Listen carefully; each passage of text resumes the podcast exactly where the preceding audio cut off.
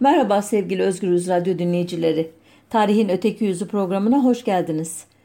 Dün 12 Eylül 1980 askeri darbesinin 39. yıl dönümüydü. Doğrusu dün gibi geliyor bana. Bugün size darbenin arifesinde ve sonrasında yaşananları hatırlatmaya çalışacağım. Hiç hoşuma gitmese de. Çünkü e, Mehmet Akif Ersoy'un dediği gibi tarihi tekerrür diye tarif ediyorlar. Hiç ibret alınsaydı tekerrür mü ederdi? Evet, siyasi konulardaki tutumundan dolayı kendisine olumlu pasif lakabı takılmış olan e, Fahri Korutürk'ün Cumhurbaşkanı seçildiği 6 Nisan 1973'ten görevinin sona erdiği 6 Nisan 1980 ne kadar ki 7 yılda tam 16 hükümet kurulmaya çalışılmış, kurulmuş ya da bozulmuştu. Ee, öyle ki Korutürk bir röportajında öldüğümde sorgu melekleri dünyada ne yaptın diye sorduklarında herhalde hükümet buhranlarını çözmeye çalışmakla vakit geçirdim karşılığını vereceğim demişti. E, o zamanlar bunun ciddiyetini anlamıyorduk, e, gülüyorduk bu tür e, anekdotlara. E, fakat işin renginin e, hiç de tahmin ettiğimiz gibi olmadığını zamanla anlayacaktık. E, gençlik ve ordu içindeki sol eğilimli kalkışma hareketleri bahane edilerek Türk Silahlı Kuvvetleri tarafından verilen 12 Mart 1971 muhtırası örneğin bu hiç beklemediğimiz e, müdahalelerden biriydi. Bu muhtıranın ardından e, petrol, haşhaş, genel af, e, Kıbrıs gibi e, kimi iç kimi dış iç karışımı krizlerden enerji alan siyasi kutuplaşma e, 1970'lerin sonlarında topluma da sirayet etmiş. Daha doğrusu sirayet ettirilmişti. Bu iş için e, Alparslan Türkeş'in partisi MHP e, biçilmiş kaftandı.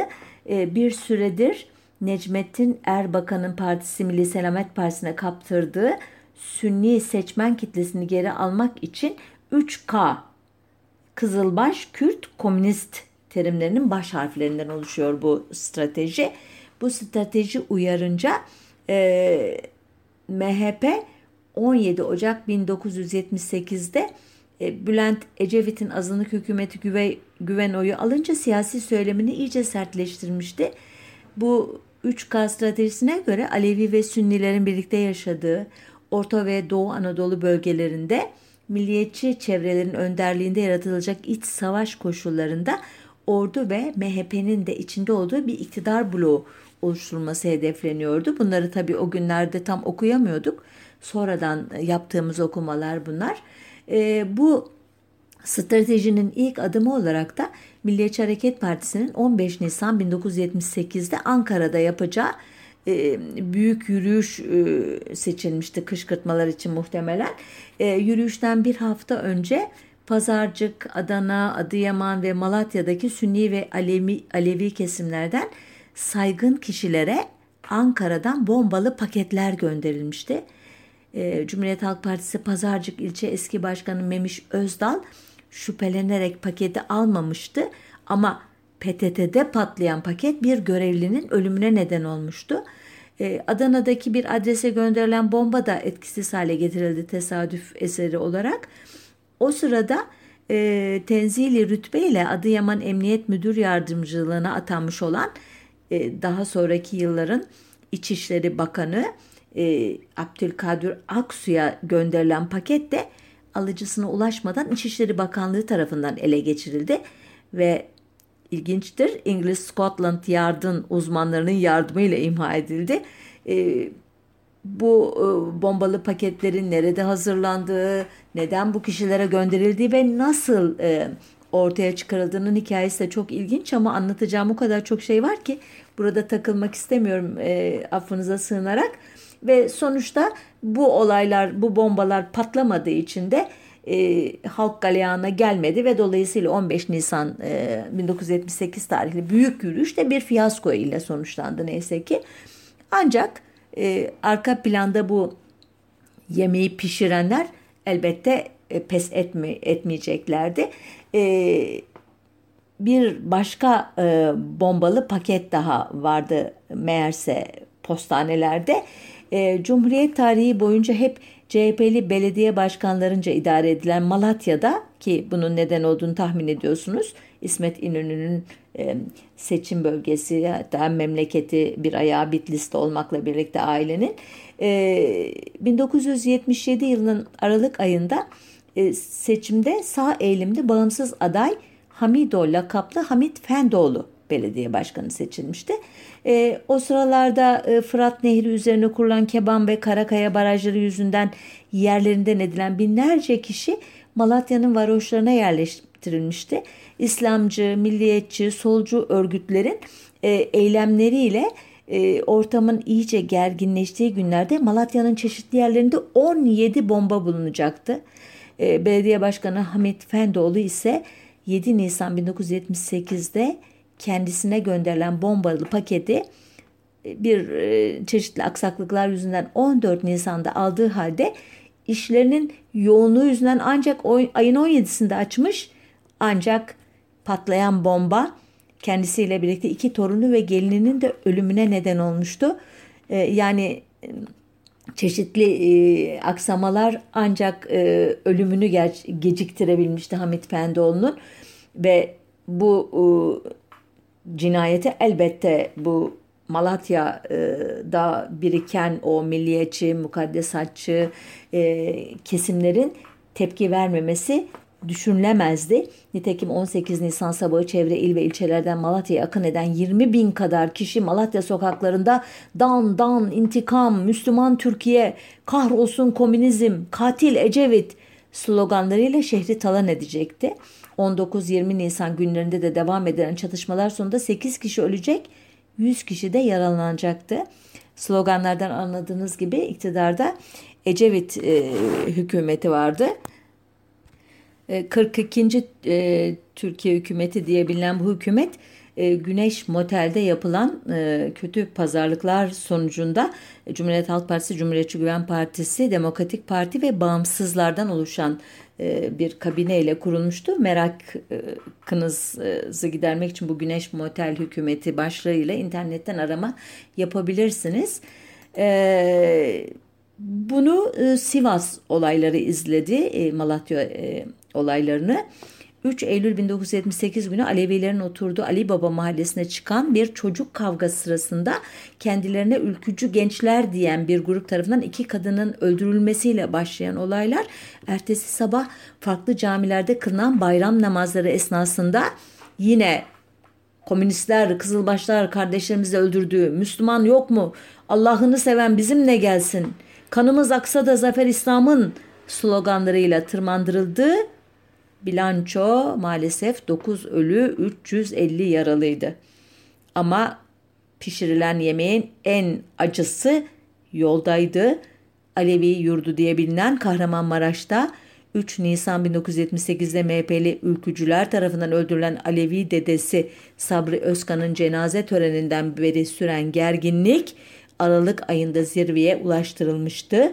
Görevli olduklarını söyleyen bir takım kişiler Alevilerin ve solcuların oturdukları semtlerde bir tür nüfus sayımı yaptıklarını söyleyerek konutları dolaşmışlar.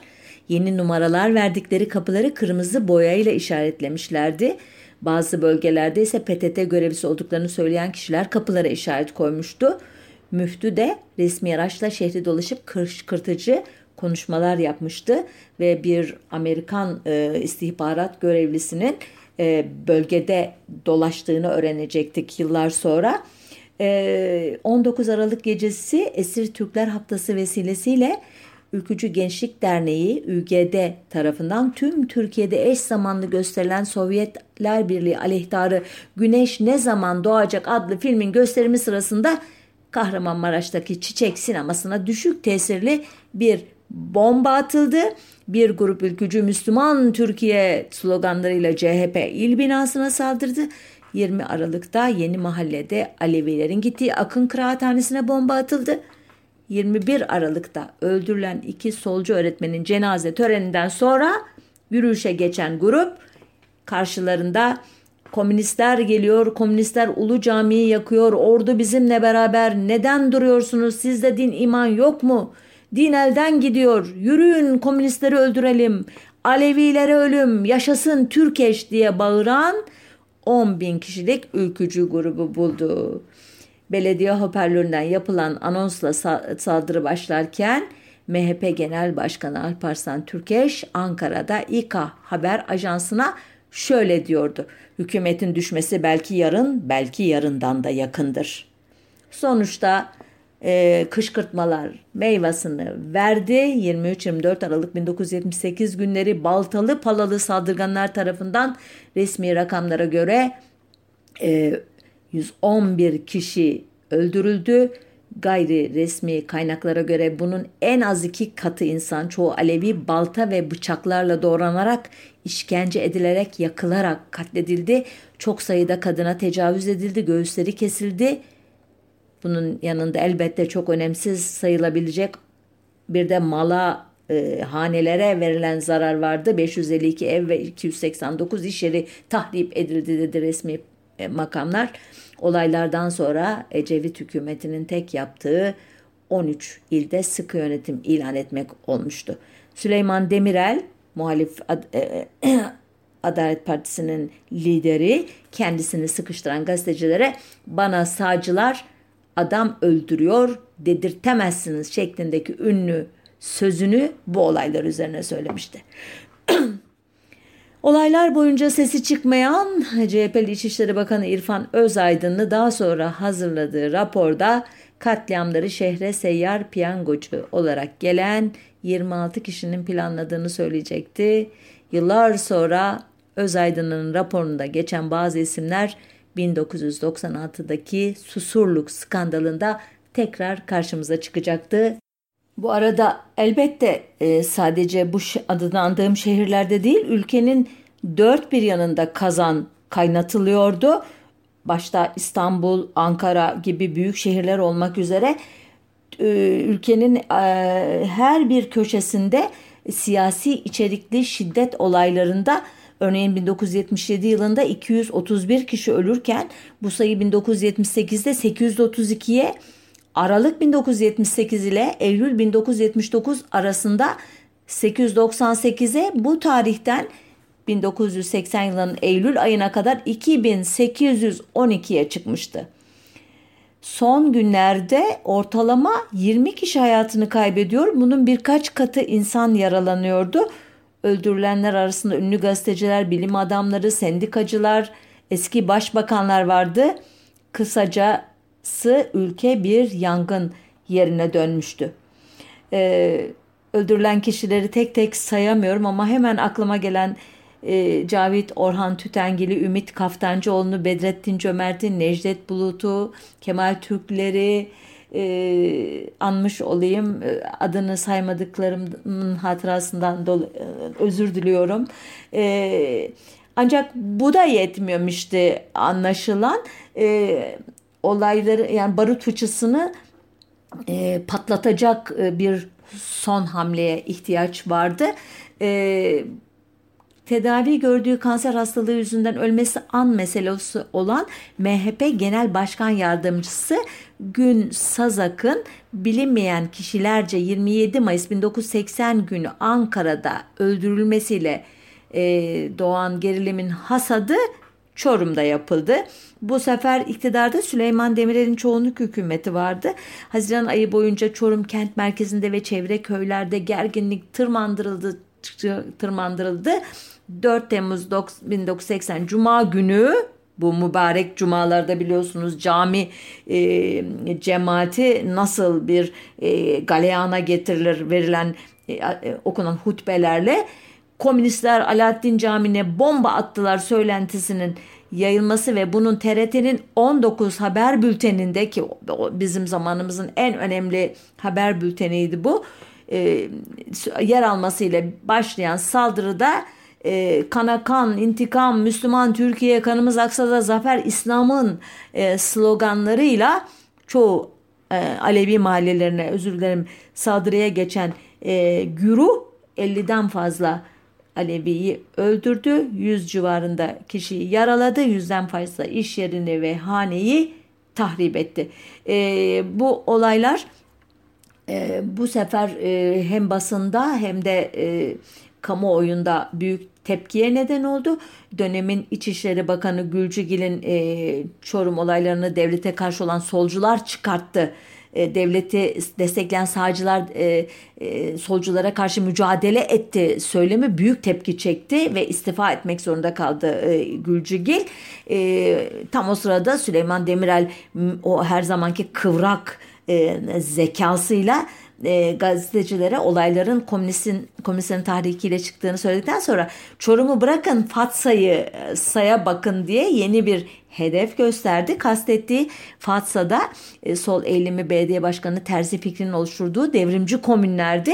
Mesajı alanlar tam gözlerini Fatsa'ya çevirmişlerdi ki 12 Eylül 1980 darbesi oldu e, Türkiye'yi kana bulayan olaylar bıçak gibi kesildi ki biraz sonra bunun ayrıntılarını e, anlatacağım size. Sıra yıllardır itinayla pişirilen bu acı yemeği sağcısıyla, solcusuyla, elbette daha çok solcusuyla, sendikalarıyla, dernekleriyle, düşünen, üreten insanlarıyla esas olarak tüm Türkiye'ye yedirmeye gelmişti. E, diyeceksiniz ki e, o güne dek bir darbe yapılacağının hiç mi ipucu yoktu? Doğrusu ben o günleri yaşayan e, ve yetişkin yaşta e, üstelik de politik mücadelenin içinde biri olarak e, farkında değildim açıkçası. E, siyasi mahfillerde neler konuşulduğunu, neler e, pişirildiğini. Çünkü e, bunların çoğu e, perde arkasında yapılıyordu. Nitekim e, bizim hiçbir zaman duymadığımız bir şey 21 Aralık 1979'da Kenan Evren'in başkanlığında İstanbul'daki 1. Ordu karargahında toplanan komutanların siyasilere bir uyarı mektubu yazmaya karar verdikleriydi. E, bu mektubun 12 Mart 1971'de verilen muhturadan farkı mektubun partilere değil de tüm anayasal kuruluşlara hitaben yazılmasıydı diyor e, e, bu konuda çalışanlar. 27 e, Aralık 1979 Perşembe günü haftalık olağan toplantıda Cumhurbaşkanı Fahri Korutürk'e verilen Türk Silahlı Kuvvetleri'nin görüşü başlıklı mektup Cumhurbaşkanınca 5 gün süreyle kamuoyuna açıklanmamıştı. Gerekçe Korutürk'ün yeni yıl dolayısıyla milletin keyfini kaçırmak istememesiydi.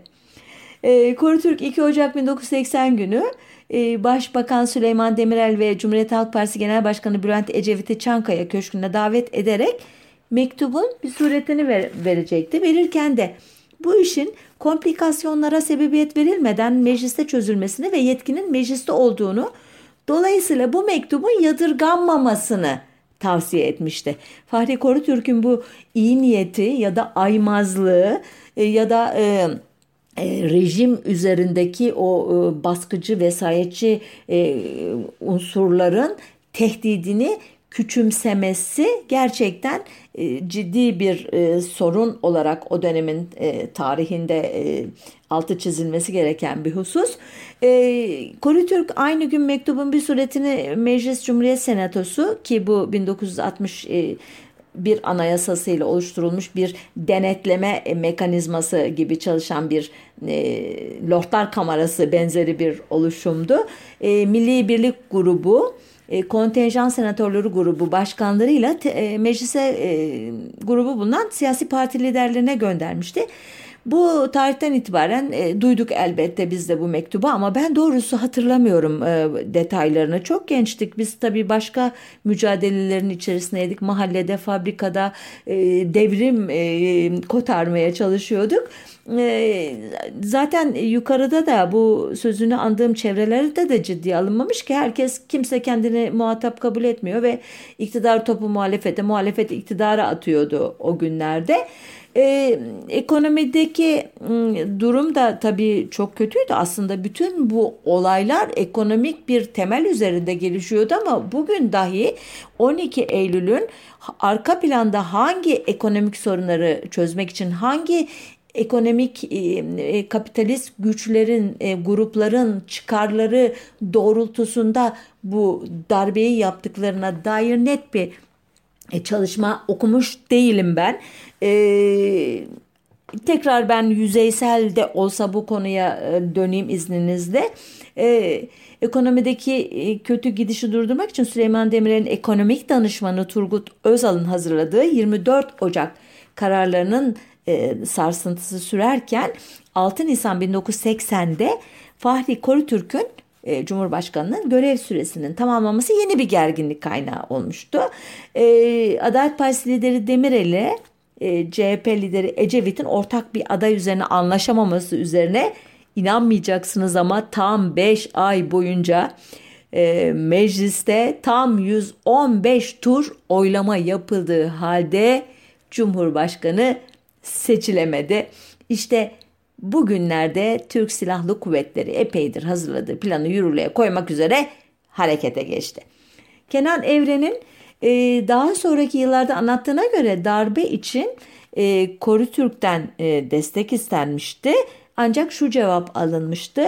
E, haklısınız ülkemizin büyük sıkıntıları var ancak askeri rejimde bunların halledilmesi mümkün olmayabilir. Dış kamuoyunun tepkileri Türkiye'yi güç durumda bırakabilir. Yalnızlığa sürüklenebilirsiniz ama sizler ihtilal yapmaya kararlıysanız ben bu işte yokum. İsterseniz şimdi istifa etmeye hazırım. Dikkat etmişsinizdir. Bilir, bilir, bilir gibi e, aslında demokratik bir rejimin başı olan bir kişinin hiçbir şekilde söylemeyeceği, duyduğu an derhal kamuoyunu veya yetkili kurulları e, demokrasiyi korumak üzere harekete geçireceği halde Cumhurbaşkanı Koru Türk bu e, tehdidi, bu teklifi, darbe yapma teklifini sanki normal bir iş görüşmesiymiş gibi e, geçiştirmiş ve e, darbecilere büyük bir cesaret vermişti.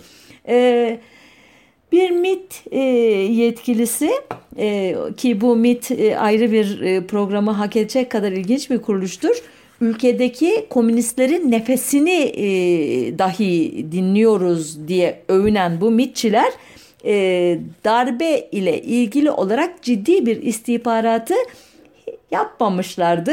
Sadece bir MIT yetkilisi bu gelişmeleri Süleyman Demirel'e anlatmış. Ortada resmi bir rapor olmadığı için de söyledikleri ciddiye alınmamıştı. 16 ee, Haziran'da CHP hükümet düşürmek üzere gen soru verdi. 17 Haziran'da işte Sıkı Yönetim ve Milli Güvenlik Kurulu toplantısında e, Genelkurmay 2. Başkanı kuvvet komutanları ve 1. Ordu Komutanı Kenan Evren bayrak harekatının başlatılması kararını aldılar ki bu bayrak harekatı e, iktidara el koyma harekatının darbenin e, kod adıydı. Ancak plana göre Eylül'de beklemeyeceklerdi. 11 Temmuz 1980'de iktidara el koyacaklardı. Fakat e, CHP e, önergesinin e, reddedilmesi hangi önergeydi? 16 Haziran'daki hükümeti düşürmek için verilen Gensoy önergesinin reddedilmesi harekatın ertelenmesine neden oldu. Çünkü Kenan Evren e, Yüksek Komuta Kademesi'nin Ecevit'in Gensoy'u başarısızlığını perdelemeye çalıştığı izleniminin verilmesini istemiyordu. Ama daha önemlisi 4 e, Ağustos 1980 tarihli Yüksek Askeri Şura toplantısının yapılmasını beklemeye karar vermişlerdi. Çünkü darbeden sonra kendileri tarafından yapılacak terfi ve tayin işlerinin e, silahlı kuvvetlerde sıkıntı yaratacağı sıkıntıyla uğraşmak istemiyorlardı. Evet, bütün bu e, e, işte ön toplantılar, niyetler, e, ertelemelerden sonra nihayet beklenen gün geldi. Kim için? Onlar için, hakim sınıflar için ve onların maşası durumundaki Türk Silahlı Kuvvetleri için 12 Eylül 1980 Cuma günü sabaha karşı 4'te TRT'de İstiklal Marşı hemen ardından Harbiye Marşı çalındı. Biz o sırada uyuyorduk. Marşın bitimiyle Türk Silahlı Kuvvetleri'nin emir ve komuta zinciri içinde ülke yönetimine el koyduğunu açıklayan Milli Güvenlik Konseyi'nin bir numaralı bildirisi okundu. O sırada da uyuyorduk. Ardından Hasan Mutlucan'ın Davudi sesiyle okuduğu Rumeli türküleri eşliğinde Türkiye 10 yıllarca sürecek karanlık çağına girdi. Ee, evet devam edelim hikayemize. Yıllar sonra olayların perde arkası aralandığında ilginç ayrıntılar çıktı. Her zaman öyle olmaz mı? Geçen hafta anlattığım e, 6-7 Eylül yağması ya da pogromu bazılarının deyimiyle de olduğu gibi e, zaten bizim programımız da bu perde arkalarını sizinle paylaşmak e, esasına göre e, oluşturulmuştu. E, neydi bu ilginç ayrıntılar? Örneğin e, Bülent Ecevit 1989 yılında Milliyet gazetesine verdiği bir röportajda e, 1978'de sağcı militan güçlerin saldırısı altındaki bazı Orta Anadolu illerinin sıkı yönetim kapsamına alınmasını istedim. Ama Sayın Evren kuvvetimiz yetmez diye razı olmadı. O dönemdeki sıkı yönetim yasalarına göre bile sıkı yönetim komutanlarının çok geniş yetkileri vardı. O kadar ki bir sıkı yönetim bölgesinde bir vali veya emniyet müdürü bir polisin yerini bile sıkı yönetim komutanlığının onayı olmadıkça değiştiremezdi. Kısacası sıkı yönetim bölgelerinde iç güvenlikle ilgili yetkiler hem çok geniş biçimde sıkı yönetim komutanlıklarına tanınmıştı hem de e, silahlı kuvvetlerin gücü yetmez denirken darbeden sonra 67 ilde birden nasılın nasıl gücünün yettiği sorusu hala cevapsız demişti Ecevit. Gerçekten bu bizim için de hala cevabı verilmemiş bir soru. Benzer ifadeler 2005 yılında Süleyman Demirel tarafından da dile getirildi. E, Demirel'e göre Kenan Evren 4 Aralık 1979 tarihli Sıkı Yönetim Koordinasyon Kurulu toplantısında biz bu sıkı yönetimi başarıya ulaştıramadık, olmadı, yapamadık, bunaldık demiş ve askerin yetki istediğini söylemişti göya kendisine. Demirel'in cevabı ne isterseniz vereceğim. Kanun isteyin kanun vereyim. Yalnız şunları istemeyin. Takriri sükun, tehcir, istiklal mahkemeleri ve Dersim kanunu istemeyin olmuştu. Bilmiyorum size de bu e, e, kanunlar bir şey çağrıştırdı mı? Gerçekten Süleyman Demirel'in e, sağcı muhafazakar olarak Cumhuriyet tarihinin bu e, dört e, büyük belasını e, bu kanunları böyle zikretmesi ve bunları benden istemeyin demesi takdire şayan. Bunlar gerçekten e, her biri ayrı program konusu olacak kadar büyük e, ne diyeyim arka planları itibariyle de görünüşleri itibariyle de sonuçları itibariyle de e, Türkiye'deki sosyal dokuyu siyasal yapıyı müthiş etkilemiş olan e, kanunlardır. E, peki e, Demirel e, ne diyor daha sonra? Bunları istemeyin dedim ama diyor daha sonra kendi yetkileri de gayet iyiydi diyor. Ama sonra diyor askerlerin o yetmiyor dedikleri yetkiler e, kafi gelmiş ve 12 Eylül'ü o yetkilerle yapmıştı diye yine e, önemli bir imada bulunuyor ki Demirel'i tanırsanız, tanımışsanız kendisinin hiçbir şey açık açık söylemediğini, hep şakaya vurduğunu, tersinden söylediğini, ima ettiğini, e, anekdotlarla anlattığını bilirsiniz. E, Süleyman Demirel e, yıllar sonra yine e, böyle ağzını böyle kerpetenle şey yaptıkları aldığımız sözlerden veya cümlelerden biri olarak Kenan Evren'e 11 Eylül günü akan kanın 13 Eylül'de bıçak gibi nasıl kesildiğini sorduğunu ama cevap alamadığını söylemişti. Ee, aslında ortada şaşılacak bir şey yoktu. Kenan Evren ve ekibinin amacı şiddet olaylarını kontrol altına almak değil, bu olayları bahane ederek iktidara el koymaktı. Ancak bunun için halkın darbenin haklılığına inandırılması gerekiyordu.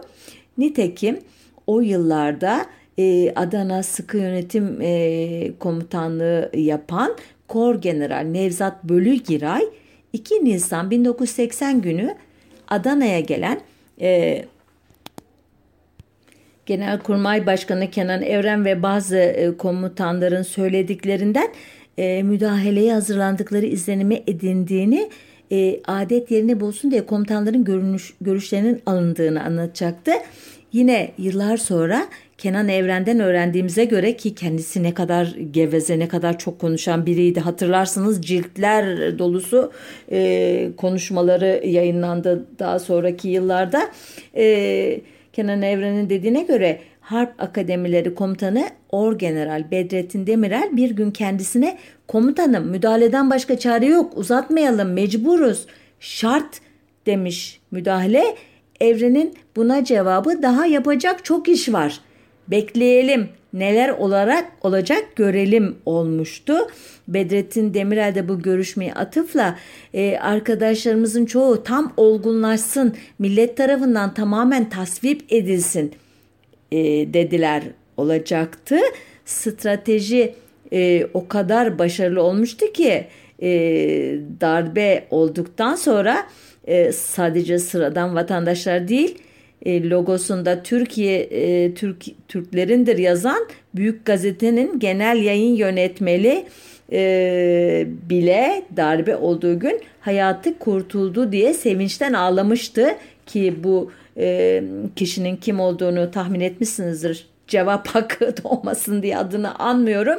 Yani işi gazetecilik olan bir gazetenin en önemli kişisi bile bu pişir, yemeğin pişirildiğini, bu planın adım adım uygulandığını, her şeyin bir e, hedefi olduğunu, arka planda ipleri kimlerin tuttuğunu görmemiş gibi davranıyordu.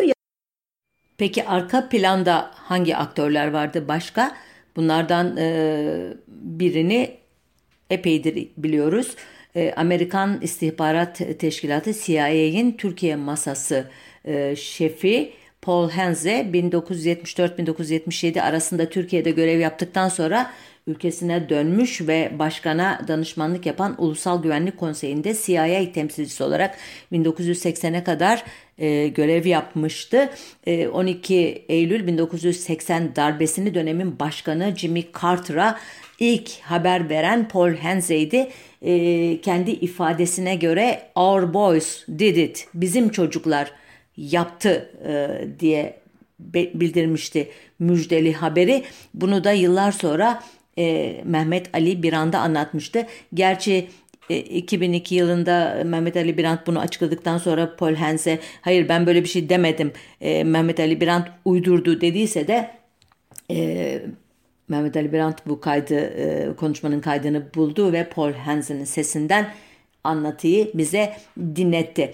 E, Amerika e, İstihbarat Teşkilatı'nın tümünün ya da en azından içinde bir kanadın Türkiye'de olup bitenlerden haberinin olmaması zaten düşünülemezdi. E, mesele bu e, örgüt ya da onun içindeki kanatlar e, darbenin e, kotarılmasına, planlanmasına ve yürürlüğe konmasına ve ondan sonra yapılacaklara dair doğrudan bir danışmanlık hizmeti verdiler mi e, Kenan Evren ve ekibine yoksa sadece izlemekle mi yetindiler noktasında ortaya çıkıyordu. Yıllardır bunun e, cevabını e, arıyorduk yoksa emindik Amerika'nın e, Türkiye gibi askeri, siyasi ve ekonomik açıdan e, çok stratejik e, olarak nitelediği Türkiye'deki bu e, gelişmelere uzak kalacağı ya da ilgisiz kalacağını zaten kimse düşünmüyordu. Aksine e, dönemin mantığı itibariyle de birçok ülkede askeri darbe e, planlayan, örgütleyen Amerika'nın e, parmağından emindik. Gerçi e, BBC m, Türkçe 2011 yılında bilgi edinme yasası kapsamında yapılan bir başvuru üzerine e, gizliliği kaldırılan ABD Dışişleri Bakanlığı belgelerine ulaştığında e, ortaya çıkan veya da çıkmasına izin verilen belgelerde bu ilişkinin doğrudan olmadığı olduğuna dair daha doğrusu net bir izlenim edinemedik. Eee paylaşılan belgelerin e, iki, ikisi son derece gizli yedisi e, üçüncü dereceden gizlilik ibaresi taşıyordu. E, bunlardan edindiğimize göre esas olarak Amerikan istihbaratı ordunun yönetimi el koymasından sonra ABD-Türkiye ilişkilerinde herhangi bir sapma olup olmayacağına yo- yoğunlaşmıştı. Ve e, hep e, ifadelerde böyle bir şey olmayacağı NATO üyeliğinin tehlikede olmadığı Amerikan çıkarlarını tehdit eden bir durum olmadığı yönünde bana en ilginç e, gelen e, belge e, dönemin İstanbul Başkonsolosu Robert Hutton'un 27 Eylül 1980'de e, ABD Dışişleri Bakanlığı'na gönderdiği özel ibareli e, raporda e, ki şu ifadeler İş adamlarının çoğu neredeyse havalara uçuyor. Nedenini terör olaylarının sonlanması ve belirsizliğin ortadan kalkması kadar geleceğe yönelik vaat edici bir ortamın ortaya çıkması da oluşturuyor. İş adamları için grev iş yavaşlatma, terör tehditleri, döviz ve emtia sıkıntısı gündelik hale gelmişti e, diyor e, elçi. Böylece e, anlıyoruz ki iş adamlarının e, bu e, darbeden e, ne gibi çıkarı var ve daha doğrusu bu sayılan rahatsızlıkları gidermek için bu darbenin yapılması için verdikleri destek konusunda bir izlenim ediniyoruz. Aynı raporda e, diyor ki e, bu konuştuğumuz kişilerin diyor elinde gözaltı ve tutuklamalara dair sayılar vardı ancak biraz abartılı görünüyor. Ayrıca sorgularda bilgi almak için e, iş, işkence yapıldığında öne sürüyorlar ama diyor bunlar e, çok da inandırıcı gelmiyor bize diyor. Halbuki şimdi vereceğim rakamlar e, maalesef e, 12 Eylül 1980 darbesiyle 1985 arasındaki karanlık dönemde Türkiye e, deki düşünen, itiraz eden, muhalefet eden, e, haksızlığa direnen, e, insan hakları ve özgürlük için canını vermeye hazır olarak mücadele eden kişilere yönelik devlet saldırısının e, boyutlarını gösterecek. Evet bu dönemde 650 bin kişi gözaltına alınmıştı. 1600, 1 milyon 683 bin kişi fişlenmiş. 210 bin dava açılmıştı. 230 bin kişi yargılanmış. 98 bin 404 kişi örgüt üyeliği suçlaması yapılmış. Bunlardan 21 bin 764'ü cezaya çarptırılmıştı. 14 bin kişi vatandaşlıktan çıkarılmıştı.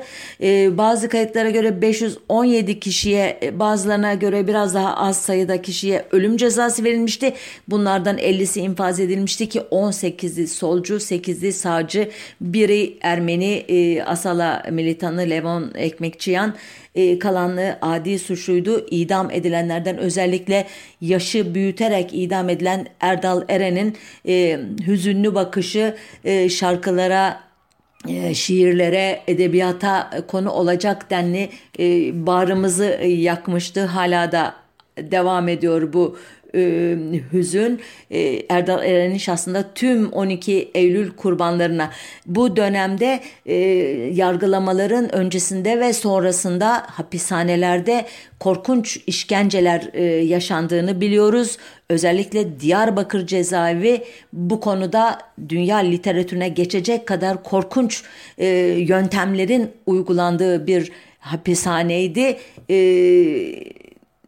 diğer cezaevlerinde de son derece vahşice e, saldırılara maruz kalıyordu tutuklular ama Diyarbakır'da özellikle Kürt e, siyasal tutuklular e, bir cehennemi yaşadılar. Hala da etkileri e, sürüyor e, bu dönemin. internette kendi araştırmalarınızı yaparak bu korkunç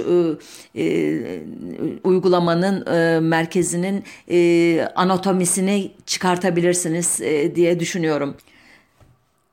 Ve e, en e, acısı e, belki de e, bu korkunç suçları işleyenlerin hiçbirinin e, yargılanmadığı, hesap vermediği, e, kamuoyunun önünde e, sorumluluğunu kabul edip öz eleştiri yapmadığı gerçeği e, öyle ki 2010 Anayasa Referandumu'nun en önemli e, havuçlarından biri darbecilerin yargılanmasına e, e, olanak sağlayacak olan hukuki düzenlemelerde ama hiçbir e, darbeci hakkıyla e, mahkeme önüne çıkarılmadı. Kenan Evren zaten çok yaşlanmıştı, hastaydı ve son günlerini yaşıyordu. Neredeyse Nescafe'ler, çaylar eşliğinde yapılan bir küçük şovla e, kurtardı kendisini. E, darbeci generaller arasında e, ayrıksı bir yere sahip olan Tahsin Şahinkaya e, Lockheed skandalı diye anılan o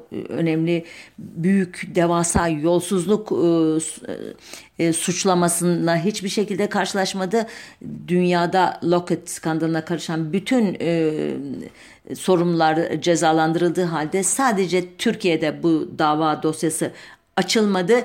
Ee, daha çok e, anlatacak, çok e, altı çizilecek yanları var. Öteki yüzü çok fazla 12 Eylül 1980 darbesinin ama maalesef programımızın sonuna geldik.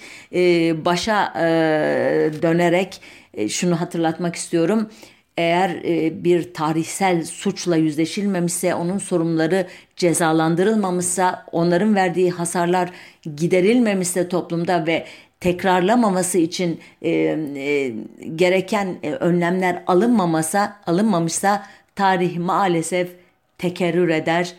Benim de bu konudaki en büyük endişem budur. E, umarım yanılırım. Önümüzdeki hafta bir başka e, önemli tarihsel olayın öteki yüzüne bakmak üzere. Hoşçakalın diyorum.